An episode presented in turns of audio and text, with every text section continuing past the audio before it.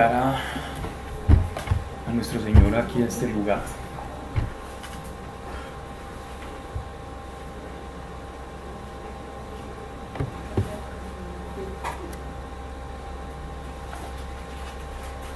Padre, gracias por tu amor.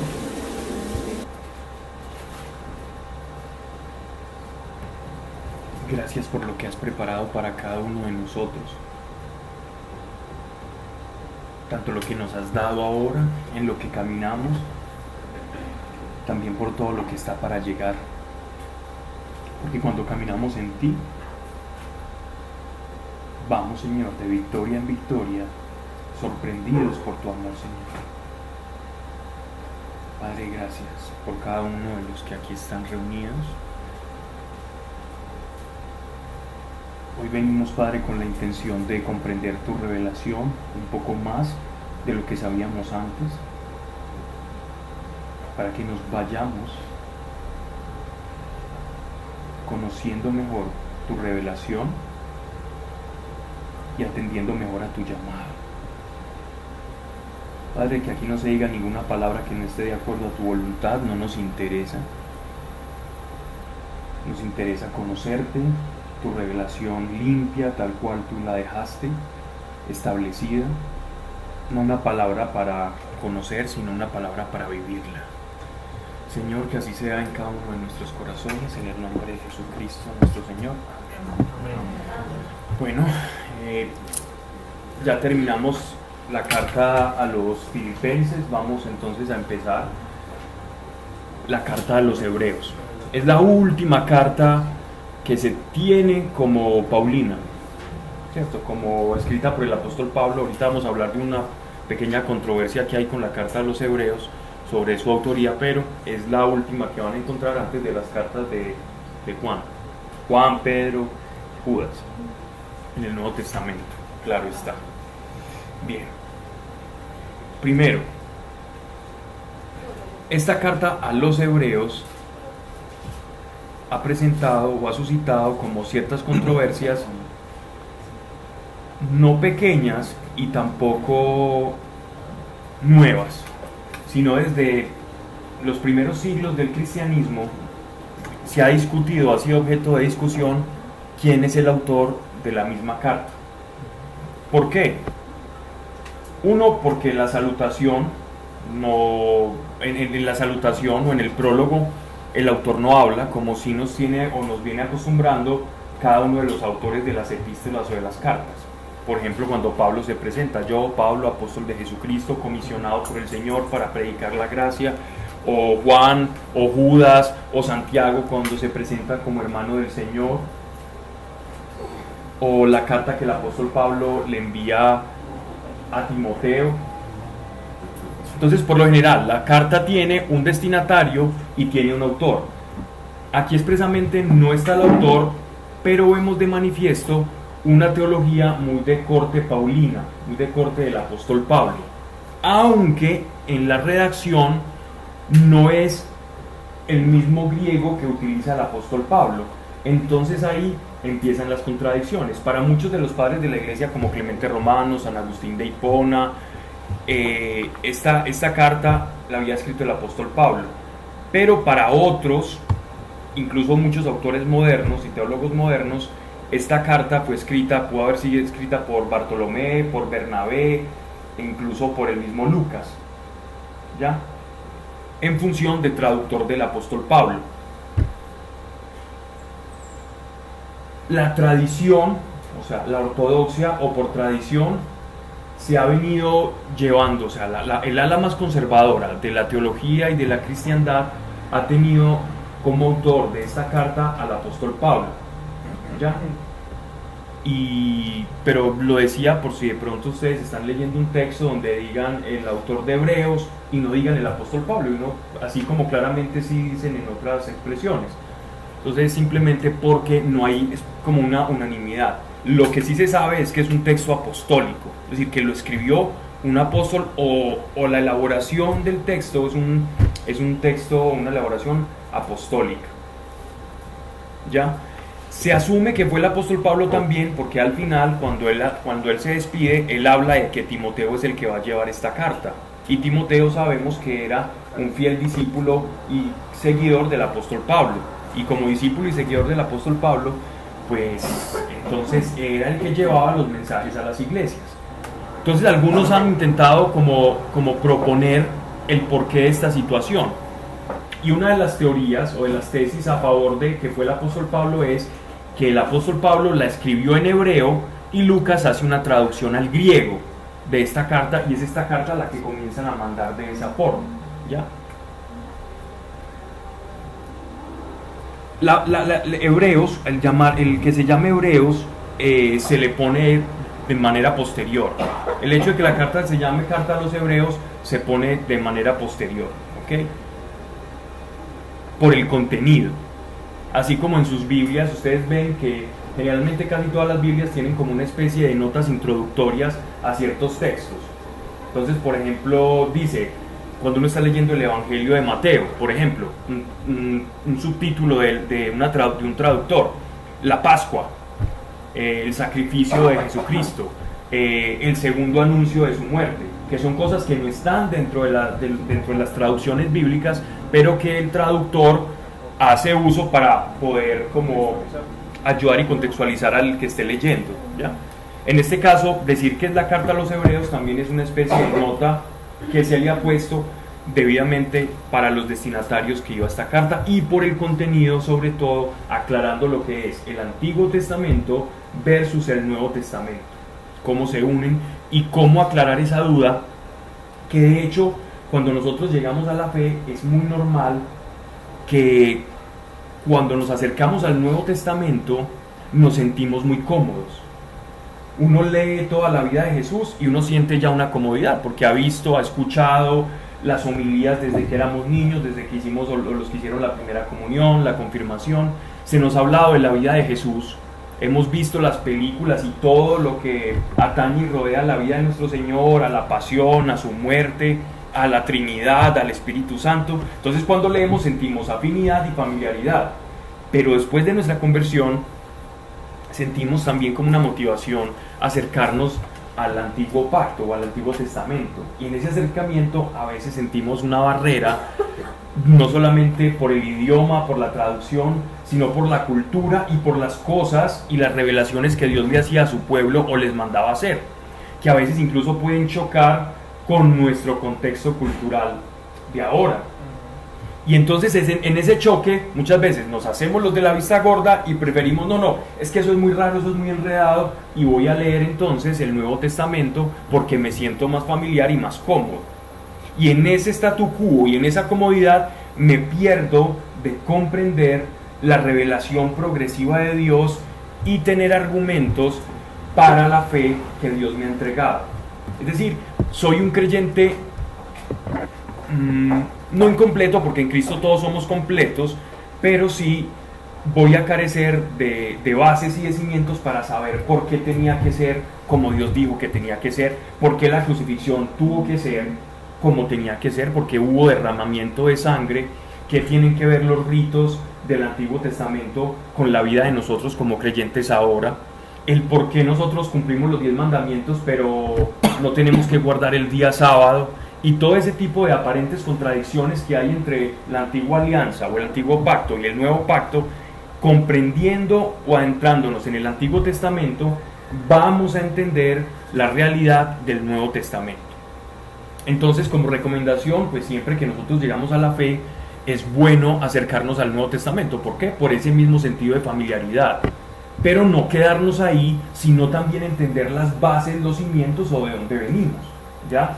Es como cuando, como si a nosotros tuviésemos un hijo, ¿cierto? Y ese hijo crece sin educación. Y entonces ve una cantidad de personas con colores diferentes, con acentos diferentes, y él se pregunta, bueno, ¿y por qué aquí todos hablamos diferente? Y no sabe nada de historia, ¿ya? En ese orden de ideas, el niño va a comenzar a reclamar sentido de identidad, yo por qué, yo de dónde vengo, yo por qué soy así, por qué hablamos así, porque hay amarillos, porque hay indígenas, porque hay unos que son blancos, porque hay unos que son así, asá.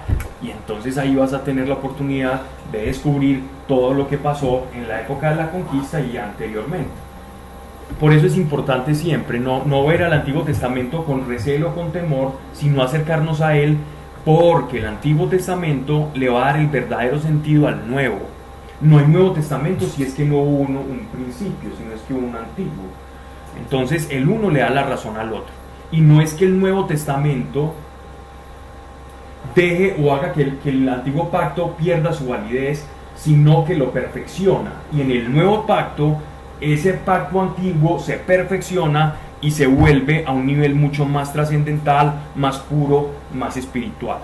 Como si fuese el antiguo pacto una especie de cascarón de crisálida y una vez rota ese cascarón, entonces sale la mariposa y comienza a volar. Entonces, para entender cómo fue la mariposa hay que entender cómo fue la oruga. Y ese es ese proceso de metamorfosis. De la misma forma es la historia de la revelación de Dios. Entonces vamos con este pequeño preámbulo a empezar la carta a los hebreos. ¿Quiénes eran los hebreos? Primero que todo, ya que en todos sus textos, en todas las Biblias, por lo general, a menos una que no tenga título, hay Biblias que no tienen estos títulos, eh, para entender el contexto de, de, a quiénes se dirige esa palabra. ¿Quiénes son hebreos? ¿Quiénes consideran ustedes que son hebreos o que tienen entendido por, por un hebreo? Descendientes de ver, el pueblo de Dios.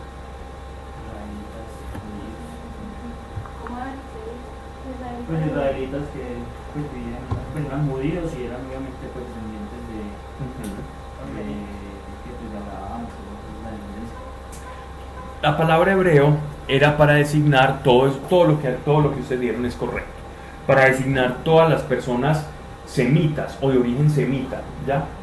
que habían tenido contacto, bien sea por, por origen o por creencia, con el mundo judío. Algunos autores dicen que esta carta fue destinada para todos aquellos gentiles que se convirtieron, eh, que eran judíos gentiles o judíos eh, helenizados, judíos por ejemplo de Egipto, judíos de otras partes del mundo fuera de Jerusalén, pero esa teoría ha sido completamente descartada. Entonces esta carta principalmente va a tener un contenido hebreo para que alguien que de pronto tuviera esa, esa, esa disyuntiva de leer el antiguo pacto y el nuevo pacto y no saber dónde pararse. Entonces esta carta nos va a dar a nosotros como una especie de ancla de norte para saber dónde estamos parados en la fe. ¿En qué nos toca la ley? ¿Y qué hace la gracia y el sacrificio de Cristo por nosotros? ¿Hasta qué punto la ley nos afecta a nosotros como cristianos, como creyentes, como participantes de un nuevo pacto? ¿Y hasta qué punto la ley también nos amarra? Entonces aquí es como para despejar todas esas dudas a quienes de pronto estaban trasegando el camino de Dios, del Señor, del llamamiento a la salvación, pero que tenían un conocimiento judío. Y también le va a servir a quienes no teniendo ese conocimiento judío, cómo van a, comprender de dónde viene todo y por qué ya Dios había anunciado todo lo que iba a pasar conforme al nuevo pacto y que ya todo estaba escrito y que estaba ya en los planes de Dios y que había un tiempo en el que está en este plan de Dios se iba a manifestar. En el Nuevo Testamento vamos a escuchar o a leer muchas veces eh, una expresión con la que yo sé que estamos todos muy familiarizados, que es el tiempo venidero. Y en el tiempo venidero, dice el apóstol Pablo en la carta a los tesalonicenses, en Apocalipsis y en el tiempo venidero. Los rabinos en el Talmud, por ejemplo, escriben el tiempo venidero. Y esa expresión tiempo venidero no es nada más y nada menos que el día en que las promesas de Dios a Moisés y a los israelitas en el desierto se iban a hacer manifiestas a través del Salvador, del Rey Mesías, del ungido de Dios. Ese es el tiempo venidero. Pero nosotros también utilizamos la expresión tiempo venidero para la segunda venida de nuestro Señor. ¿Cierto? No solamente para cuando Él estuvo en su ministerio público acá en la tierra, sino también para la manifestación o, o como se dice en griego, la parucía capítulo 1, versículo 1 de la carta a los hebreos. Muchas veces y en muchas maneras habló Dios en otro tiempo a nuestros padres por ministerio de los profetas. Entonces, aquí se repite algo. ¿Cuántas veces habló Dios al hombre? Muchas veces. Dios habló muchas veces al hombre. Dios, hay una tesis que dice que incluso era la que con la que simpatizaba eh, Albert Einstein, el famoso físico, pues que formuló la, la famosa teoría de la relatividad. Einstein, por ejemplo, creía que Dios existía, pero que Dios estaba eh, implícito en sus leyes, en sus, en sus reglas. ¿ya? Eso, eso lo decía Albert Einstein, pero no, que creía como en un Dios que había dejado leyes para no tenerse que meter con la humanidad. Más o menos eso era lo que él pensaba. Un Dios que dejó unas reglas, pero se, se abstrajo de ellas. Yo pongo las reglas del juego, el reloj empieza a funcionar y el reloj ya no me necesita. Pero miren lo que está diciendo acá, a diferencia de esto, la carta a los hebreos. Muchas veces y en muchas maneras habló Dios. Entonces no solamente ha hablado mucho, sino también de diversas maneras. Entonces aquí, ¿qué, tenemos, qué tenemos entendido? Que Dios habla de diferentes formas y siempre está hablando que Dios siempre participa con la creación. Entonces, si nosotros ya sabemos, si esto lo escribió un apóstol, si él está revelando un principio del ser de Dios, tenemos que estar atentos a que Dios está hablando continuamente y que no habla siempre de la misma forma. O sea que, esto cómo lo podemos llevar a la practicidad. No esperemos que Dios nos hable siempre igual. A veces, ayer estaba hablando con alguien y, me decía que su mayor anhelo era escuchar la voz de Dios, y yo sé que el de todos nosotros también. Pero si ese anhelo está condicionando a Dios a que te hable como tú estás esperando que te hable, no le, no le estás restando tú quizás omnipotencia a Dios o capacidad para hablarte y sorprenderte de otra manera que no sea simplemente con una, con una locución directa o con, con una voz en el desierto. En la medida en que nosotros limitemos a Dios, en esa medida la respuesta de Dios también va a ser limitada para nosotros. No esperemos que Dios nos hable de la manera que nosotros creamos. Dejemos a Dios ser Dios. Convirtámonos nosotros en receptores. Seamos buenos receptores. No le digamos a Dios cómo sino digámosle a Dios quiero, pero quiero como, como tú quieras. Y someterme a la voluntad de Dios. En esa medida lo vamos a, escuchar mejor. ¿Me acuerdas de pasaje que estaba leyendo en Primera de Reyes que cuando Dios le dice a Elías que vendrá un fuerte viento y que no lo hará el Señor, vendrá un terremoto y no vendrá un incendio, que la voz apacible. Sí, Señor. Esa es, una, esa, esa es una manera en la que de una manera muy poética Isaías habla sobre cómo habla Dios y cómo ellos estaban esperando que les hable. De hecho, cómo estaba esperando el pueblo de Israel que los visitara Dios. Así como los visitaba en el tabernáculo con el arca de la alianza. Que el fuego de Dios cayese sobre Jerusalén y que les dijera, he aquí mi ungido, y levantara una persona y acabara con todo el imperio romano y con todo el yugo de los romanos, de los emperadores. Pero ¿qué recibieron? Recibieron un Mesías humilde, sanando a los enfermos y sometido a las mismas autoridades y reglas de juego, no solo de la creación, sino también de las leyes humanas. Al César lo que es del César y a Dios lo que es de Dios. Un hombre completamente rebajado y sometido a las reglas de juego, en obediencia. Entonces, pero a los que, los, a los que lo escucharon, a esos que escucharon a nuestro Señor, a nuestro Dios bajo la forma de hombre, a ellos les dio la potestad de ser hijos de Dios. Y el que tenga oídos para oír, que oiga. Muchas veces y en muchas maneras habló Dios en otro tiempo a nuestros padres, por ministerio de los profetas. No solamente habló por la ley, sino también los profetas. Por la ley ya había hablado a Moisés, cuando le dio la ley en el monte, en el Sinaí, y también le habló, a los, le, habló al pueblo levantando profetas que tenían una locución directa con él. Últimamente, últimamente estamos hablando aquí, esta carta la podemos situar más o menos entre el año 60 al 66 después de Cristo. ¿Por qué? ¿Por qué más o menos en esa época?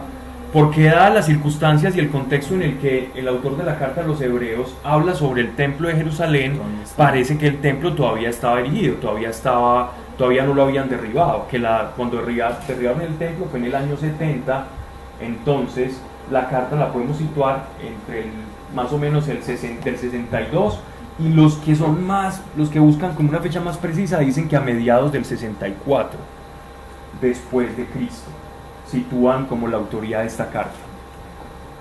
Entonces hay muchas cartas que están ubicadas como en ese, en ese tiempo, en, ese, en esa cronología. Dice, últimamente, ya Dios habló anteriormente, pero últimamente en estos días nos habló por su Hijo. Entonces Dios habla muchas veces y ha hablado la humanidad antes y continúa hablando ahora.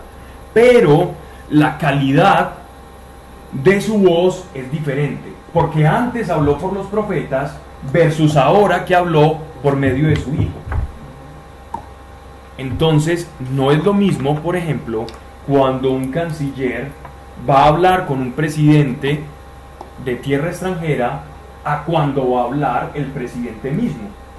La calidad del mensaje es diferente y también la calidad de la reunión. Si aquí viene el canciller de Estados Unidos, saldrán dos noticias.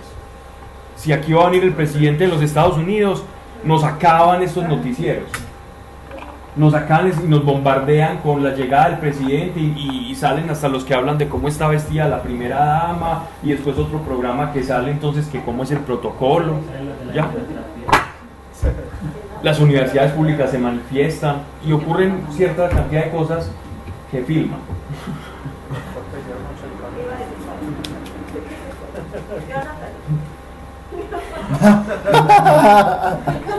Entonces, ¿qué ocurre, con, ¿qué ocurre con eso? Es lo mismo. Él nos está haciendo un parangón, una comparación, un paralelismo entre la calidad con la que Dios habló anteriormente versus la calidad con la que está hablando ahora. Y como empieza el prólogo, como es este prólogo, nos va a dar a entender cuál es la raíz o la razón de ser de esta carta. Miren que desde ya él está, él está haciendo una comparación o una calidad entre el antiguo pacto versus el nuevo pacto. ¿Ya? Últimamente en estos días nos habló por su Hijo, a quien constituyó heredero de todo, por quien también hizo al mundo, el cual, siendo esplendor de su gloria e impronta de su sustancia, y sustentando todas las cosas con su poderosa palabra, después de haber realizado la purificación de los pecados, se sentó a la diestra de la majestad en las alturas, hecho tanto mayor que los ángeles, cuando heredó un nombre más excelente que ellos. ¿A qué les recuerda esto? Al libro que acabamos de ver, a la carta de los filipenses. Y también hay tres cartas que guardan mucha relación. Filipenses, la carta a los colosenses y la carta a los hebreos. Porque de estas tres se desprende como toda la cristología. Toda todo lo que respecta a la figura de Cristo. ¿Quién es Cristo? En nosotros, en la iglesia y como figura cósmica. Hay un libro del que es tomado todas, todas estas, eh, digamos así como adjetivaciones que hace aquí Pablo en la carta a los hebreos, suponiendo que Pablo quien la escribió, no directamente, eh, que es del libro de la sabiduría. vamos a leer este libro. En muchas de las traducciones de ustedes, los que tengan Reina Valera, Nueva Versión Internacional, no lo van a encontrar.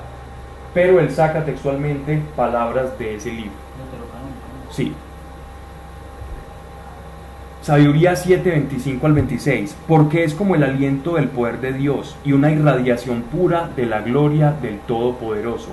Por eso nada impuro puede entrar en ella. Es reflejo de la luz eterna espejo sin mancha de la actividad de Dios e imagen de su bondad. La misma expresión que usa el apóstol en Filipenses y en Colosenses.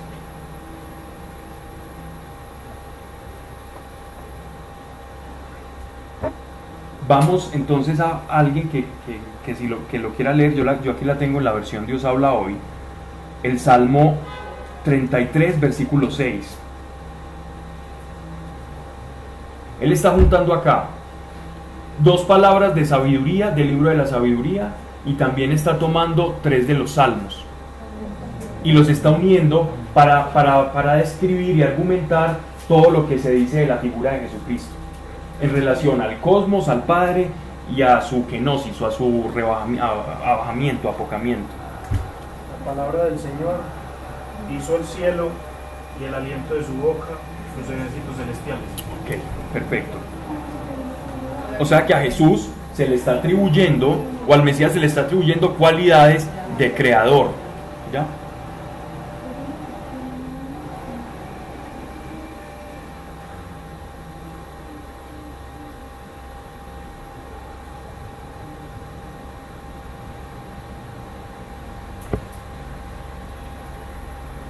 Ok, entonces aquí a volver a leer. Últimamente en estos días nos habló por su Hijo a quien constituyó heredero de todo, por quien también hizo al mundo. El Salmo 33, que él utiliza, utiliza el Salmo y lo, y lo entra dentro de su apología. Esta carta, por la manera en que está constituida, si nosotros vemos esta carta a los hebreos, la composición de esta carta es como si la hubieran escrito como una especie de carta para ser leída en público. Para muchas iglesias y que fuera como una especie de exhortación o de enseñanza, muy diferentes a las que, se, a las, que acostumbraba el apóstol Pablo, donde hacía comentarios personales sobre X o Y situación. Aquí es prácticamente como si fuera, yo les quiero a ustedes explicar en qué razón es o cómo se unen el antiguo y el, y el nuevo pacto en virtud de la figura de Jesucristo. Y alguien tranquilamente la podía leer y ellos interpretaban y con él está utilizando estos elementos, como por ejemplo aquí utilizó para argumentar la naturaleza de Cristo y del Mesías como Dios el Salmo 33. De todo por quien también hizo el mundo, el cual siendo esplendor de su gloria, sabiduría, capítulo 7, e impronta de su sustancia, que ya lo vimos en Filipenses, ¿qué significa eso? Y sustentando todas las cosas con su poderosa palabra. Después de haber realizado la purificación de los pecados, se sentó a la diestra de la majestad en las alturas. Salmo. Y díjole, siéntate a mi diestra. Otro salmo. Lo vamos a poder encontrar, el Salmo 110, el Salmo 112. Se sentó a la diestra de la majestad en las alturas. Hecho tanto mayor que los ángeles, cuando heredó un nombre más excelente que ellos. Entonces aquí, aquí hay algo que, que toca un poquito como desenredar. Y es que, si bien Cristo en su humanidad parecía inferior a los ángeles porque adoptó nuestra humanidad, ¿ya? Y nuestra naturaleza, ¿por qué se dice inferior? No inferior en dignidad, sino inferior en cuanto a ciertas capacidades o ciertas limitaciones propias a la naturaleza humana. Por ejemplo, un ángel no tiene limitaciones de hambre, no, tienen que nutrirse de una energía para poder combustionar y moverse como nosotros que necesitamos comer, no tienen necesidad de dormir, tienen que respirar, entre otras necesidades instintivas y básicas, pues, las que se nos ocurran a nosotros, porque a necesitados que sí somos. Entonces, en eso es la comparación que él dice, eh, fue mayor que los ángeles cuando heredó un nombre más excelente que ellos. mayor en dignidad, pero en apariencia nos va a, mostrar, nos va a decir ahorita que él fue como hecho menor que los ángeles. Entonces, para que no haya esa contradicción. Eso se puede mover entre, pues, entre el plano terrestre y el, el plano celestial. Pues, No todos. No todos se pueden No todos. Dependiendo de, de- de el- Los ángeles existen dependiendo de su funcionalidad. ¿Cierto? Hay unos que pueden interactuar con la materia, hay otros ángeles que no, que están destinados a ciertas cosas. Y los ángeles que estaban destinados a interactuar con la materia fueron los ángeles que cayeron.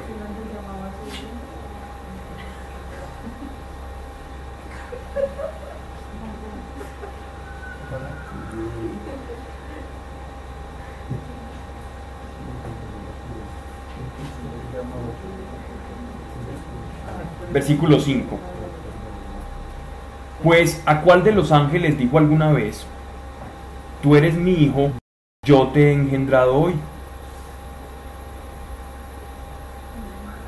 ¿Por qué hace esta aclaración el autor? Porque hay un pensamiento muy recurrente, casi como una especie de, de virus que se había colado dentro de las iglesias, y es que Jesús era como una especie de ángel, ¿no? Que era como una especie de criatura celestial especial y dotada de ciertas cualidades, y sí es el Salvador, pero que era una... Entonces, el apóstol estaba en la necesidad de argumentar el por qué Jesucristo no era una criatura ni era un ángel, ni era una potestad celestial, sino que era el Hijo de Dios, directamente con los atributos y las cualidades divinas. Y entonces aquí empieza el objeto de su argumentación. Pues a cuál de los ángeles dijo alguna vez, tú eres mi hijo, yo te he engendrado hoy. Otra vez empieza, vamos a ver el Salmo 2, versículo 8, también el Salmo 7, versículo 14. Él va a utilizar ahí, él va aquí en Hebreos él va a utilizar muchos, muchos fragmentos del, del Antiguo Testamento. Salmo 2, verso 8, Salmo 7, verso 14, los vamos a leer todos ahorita. Salmo 97, verso 7. Salmo 104, verso 4, Salmo 45, del 7 al 8. Vamos a leerlos todos, no se preocupen por eso. Pablo, por eso que diciendo. Salmo no es la- 102 y Salmo 110. No es la típica de, los, de la postura que adoptan los testigos de Jehová. Exactamente. Ajá. Ese es el mismo estilo. Sí.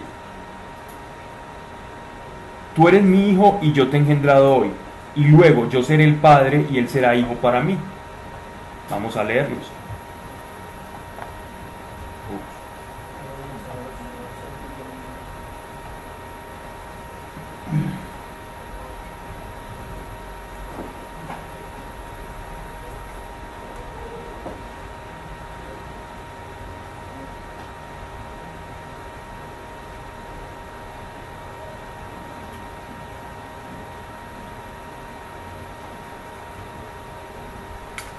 Miren, el Salmo 110 que es, es muy característico del Nuevo Testamento. Dice, el Señor dijo a mi Señor, siéntate a mi derecha hasta que yo haga de tus enemigos el estrado de tus pies. Salmo 102, 26 al 28. Todo ello dejará de existir. ¿Quién lo puede leer? ¿Alguien lo tiene ahí o no?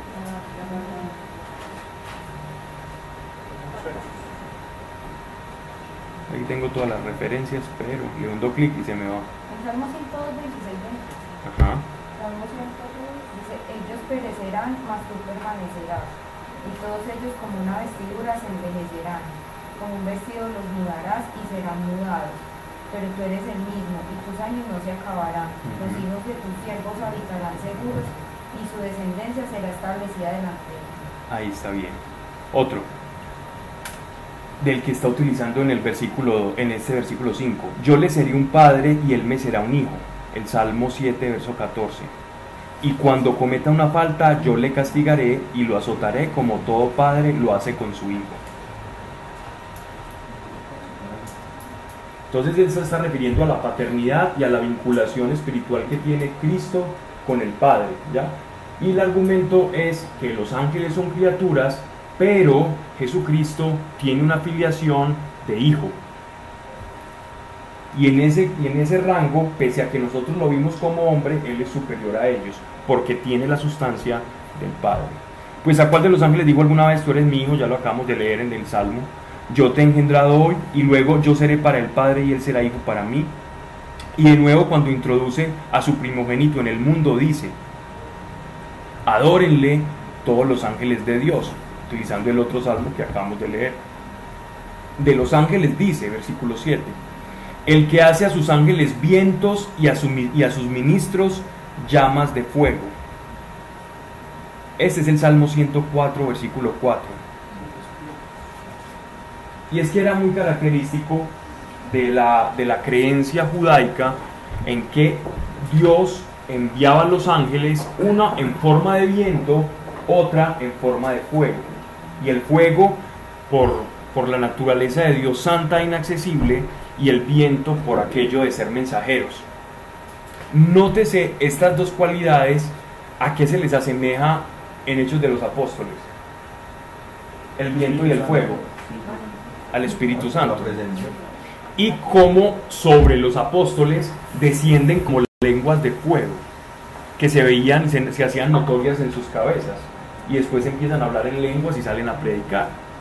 Por eso es que dice, aquí en esta traducción dice espíritus, como para ubicarlo. en- Ajá. Para, para que no, la gente no se confunda con cosas naturales, sino que se está refiriendo a, a seres, a ángeles. Ajá. ¿Y qué ocurre antes de ello? Que ellos reciban el Espíritu Santo en el aposento, en, el apo- en ese segundo piso, en el aposento alto en el que ellos estaban orando. ¿Qué se escucha? Un viento. Un viento muy fuerte. Para ellos el sentir ese viento y ese fuego que se posó sobre ellos ya les daba a ellos una connotación de ser siervos y de participar de un ministerio de Dios, es decir, de tener una misión. Adórenle todos los ángeles de Dios, de los ángeles dice, el que hace a sus ángeles vientos y a sus ministros llamas de fuego. Pero al Hijo, diferente de los ángeles, le dice, tu trono, oh Dios, subsistirá por los siglos de los siglos. Cetro de equidad es el cetro de tu reino. Si nosotros leemos este salmo, en el que dicen, en el, que dicen esto, es, es muy claro que uno puede interpretar algo muy simple, y es que se está refiriendo a la casa dinástica del rey David. ¿Ya? Que incluso le parece un poquito atrevido el autor de la carta a los hebreos llevar o traspolar eso al Mesías como tal, pero él tenía esa revelación, que si bien hablaba del rey David, el rey David era un tipo del Mesías. ¿A qué me refiero con un tipo? A que era una especie de, de sombra de lo que iba a ser el Mesías. Las promesas que iban a David, todas iban en atención o observando hacia el futuro a la obra de Cristo sobre nosotros. Todo lo que representa el rey David es lo que va a representar a Cristo, pero de una manera perfecta. En el rey David era un hombre imperfecto conforme al corazón de Dios, más en el nuevo pacto, el verdadero Mesías, el verdadero ungido, no es rey ungido, sino el ungido en mayúscula, ese ungido, ese Mesías, sí iba a representar la perfección y el ser perfecto hijo de Dios. El rey David era simplemente un tipo de Cristo, un tipo de Salvador para su pueblo. Entonces, no confundir a veces que, eh, que, solo, eh, que esta profecía solo se refiere a la casa de David, sino que también está mirando a Cristo. La ley y el Antiguo Testamento siempre apuntan hacia Jesucristo.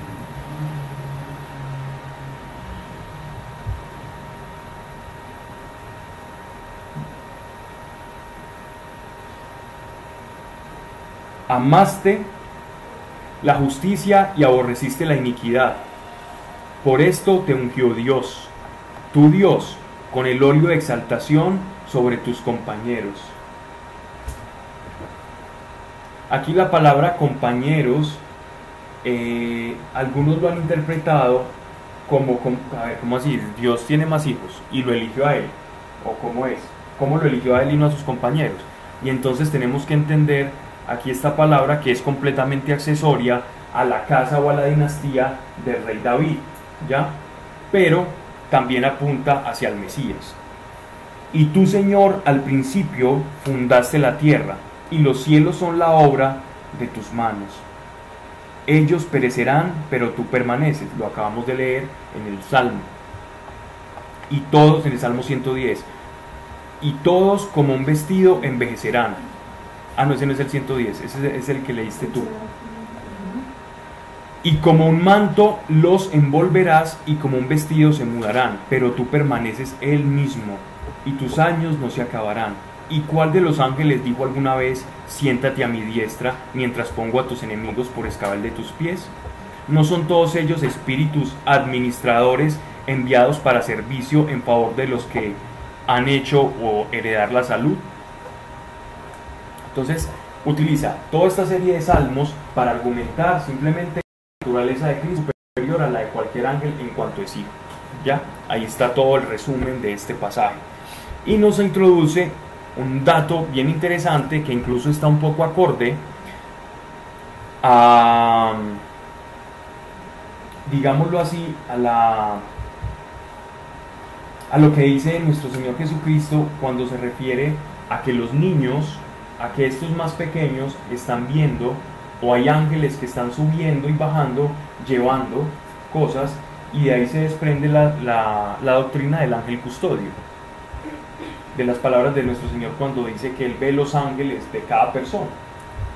Y miren acá que es bien interesante que no necesariamente está diciendo eso, pero refuerza esa idea. Y es que los ángeles están hechos para, ser, para servicio de los creyentes.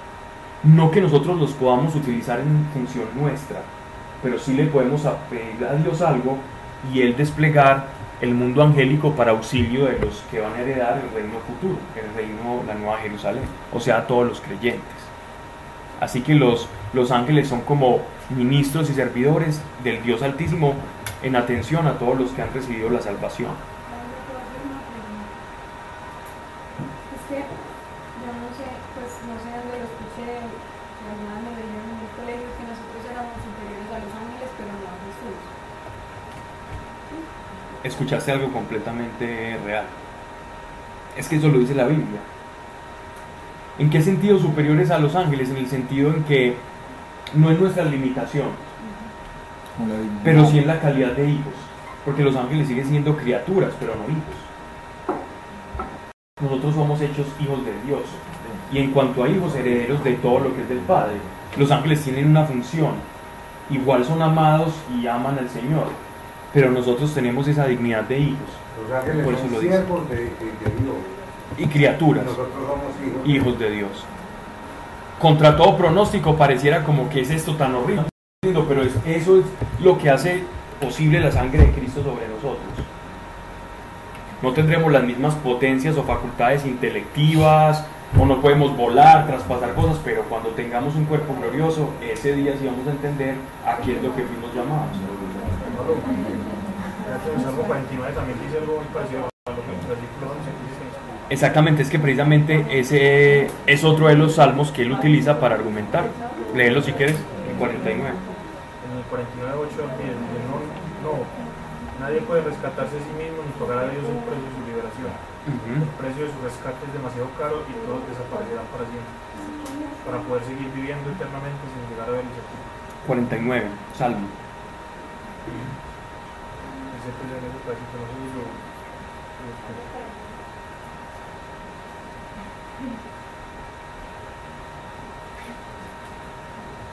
lo- salmo precisamente es lo que, de lo que habla es la incapacidad del hombre de poderse salvar. Requiere una salvación sobrenatural, no la que depende de sí. Dice, versículo, capítulo 2, perdón.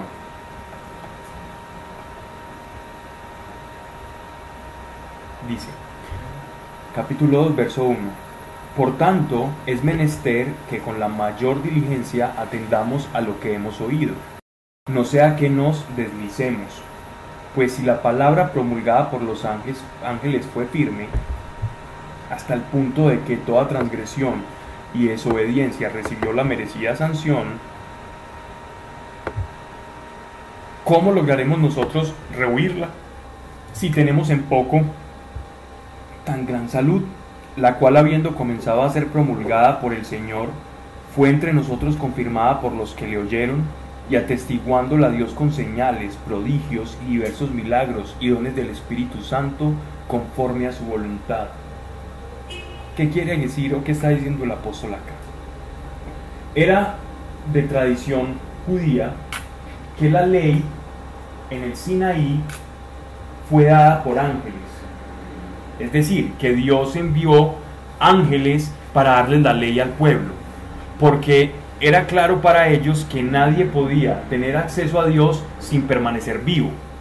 Entonces Dios envió ángeles para, darles la ley. Y los profetas tenían visiones angelicales, por ejemplo vemos el llamamiento de Ezequiel, eh, Isaías, el mismo Daniel, cuando un ángel le pone una brasa ardiente sobre la boca. Cuando habla este ángel que se llama el ángel de Yahweh, el ángel de Dios, este ángel de Yahvé es el que representa a Dios frente a la ley. Entonces él está comparando. Si los israelitas recibieron la ley mediante un intermediario, que fue un ángel, ¿cierto? Quien representaba a Dios, perdón, el, el ángel estaba representando a Dios y un intermediario en la tierra, que era quién? Moisés. Ustedes ¿cómo no van a cuidar con mayor diligencia la salvación que han recibido? Porque ustedes no la recibieron de ángeles, ustedes la recibieron con el testimonio de Dios. ¿Cómo no van a cuidar con mayor diligencia la salvación que han recibido? porque ustedes no la recibieron de ángeles, ustedes la recibieron con el testimonio de Dios. ¿Cómo no van a cuidar con mayor diligencia la salvación que han recibido? porque ustedes no la recibieron la palabra de Dios. Ustedes la recibieron con el testimonio de Dios. ¿Cómo no van a cuidar con mayor diligencia la salvación que han recibido? porque ustedes no la recibieron el punto de que